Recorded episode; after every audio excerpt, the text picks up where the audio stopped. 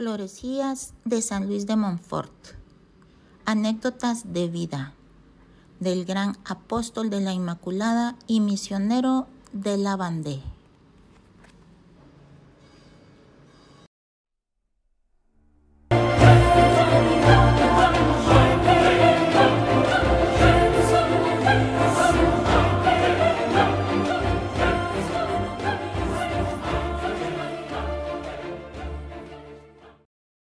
Numeral 3.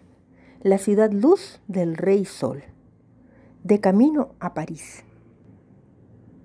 En el colmo de la alegría y con el alma pletórica de confianza en la providencia y de amor a la pobreza, decidió partir a pie llevando consigo lo estrictamente necesario. Sus padres insistieron en que llevara algo de ropa interior, un vestido nuevo y la modesta suma de diez escudos sumas que él aceptó por complacerlos. Su tío y uno de sus hermanos lo acompañaron hasta la salida de Ren. Allí, el joven Griñón abrazó al excelente sacerdote tío suyo, que lo había hospedado en su casa. Dio a su hermano algunos buenos consejos y se despidió de ellos. Tomando en la mano el rosario, se encaminó alegremente a través de los extensos y fangosos senderos que en ese entonces hacían en Bretaña las veces de caminos.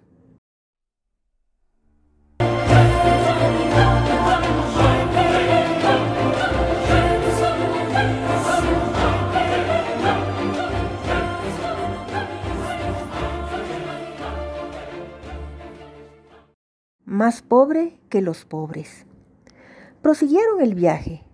Pronto se encontró con mendigos andrajosos y él sintió la necesidad de aligerar su carga. Al primero le regaló el vestido nuevo recibido de sus padres. A otro le dio los diez escudos. Con un tercero cambió hasta el vestido que llevaba puesto. Sintiéndose entonces verdaderamente pobre, se puso de rodillas y dirigiéndose a Dios, como el poverelo de Asís, exclamó, Dios mío, Ahora puedo decirte con toda verdad, Padre nuestro que estás en el cielo, e hizo voto de no poseer nunca nada. Libre de todo, poseyendo solo una gran confianza en la divina providencia, Luis María prosiguió su camino, mendigando el pan y la posada, lo que le atrajo humillaciones, rechazos a causa de su juventud y presencia física.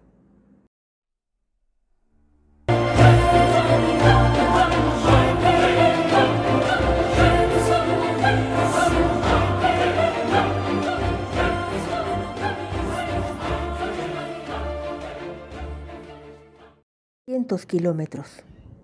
Llegó a París, luego de 10 días de camino, durante los cuales recorrió a pie más de 300 kilómetros. Encontró albergue en un tugurio a donde la providencia le envió de comer, sin que él tuviera necesidad de pedir nada a nadie.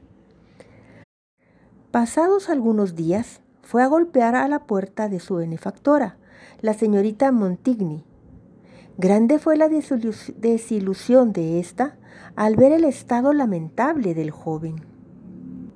Lo hizo hospedar en una casa muy pobre, donde los seminaristas carentes de medios económicos podían realizar sus estudios en la Sorbona, la gran universidad parisiense, gracias al pago de una mínima contribución y la prestación de algunos servicios a la comunidad. El padre de la Barmondier superior de aquella casa, recibió con inmensa alegría al joven, de quien ya se hablaba muy favorablemente. Luis, por su parte, se dedicó ardorosamente al estudio y a la vida espiritual.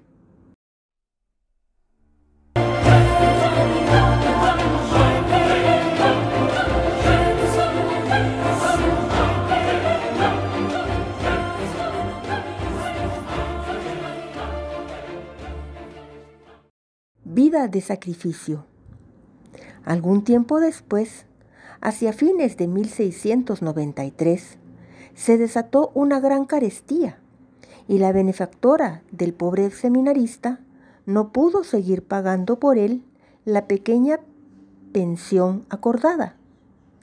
Luis se mantuvo tranquilo ante esta nueva prueba y siguió confiando fielmente en la providencia. Para no ser gravoso a su superior, Luis no dudó en pedir limosna. Mezclado con las turbas hambrientas que se juntaban ante las casas de caridad donde se distribuían víveres. Aceptaba humildemente ya una moneda, ya una prenda de vestir, las más de las veces un trozo de pan. Se dirigía, de preferencia, a las diversas comunidades religiosas. Las ofrendas iban llegando, pero él no guardaba nada para sí, más que lo estrictamente necesario. Aunque carecía de todo, buscaba a otros más pobres que él, para distribuirles cuanto su humildad le había proporcionado.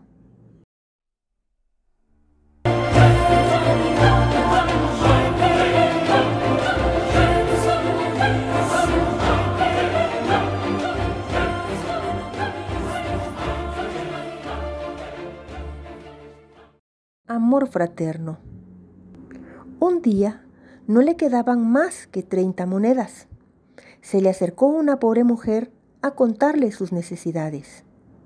¿Cuánto necesitas? le preguntó. Treinta monedas, respondió la mujer. Él le entregó hasta el último céntimo. En otra ocasión había recibido un vestido nuevo, confeccionado especialmente para él. Antes de estrenarlo, lo regaló, junto con otras prendas recibidas como obsequio, a otro seminarista más pobre que él.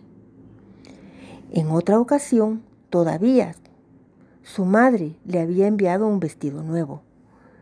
Él le cedió enseguida a un sacerdote necesitado, recibiendo en cambio el ya gastado por aquel pobre ministro de Dios.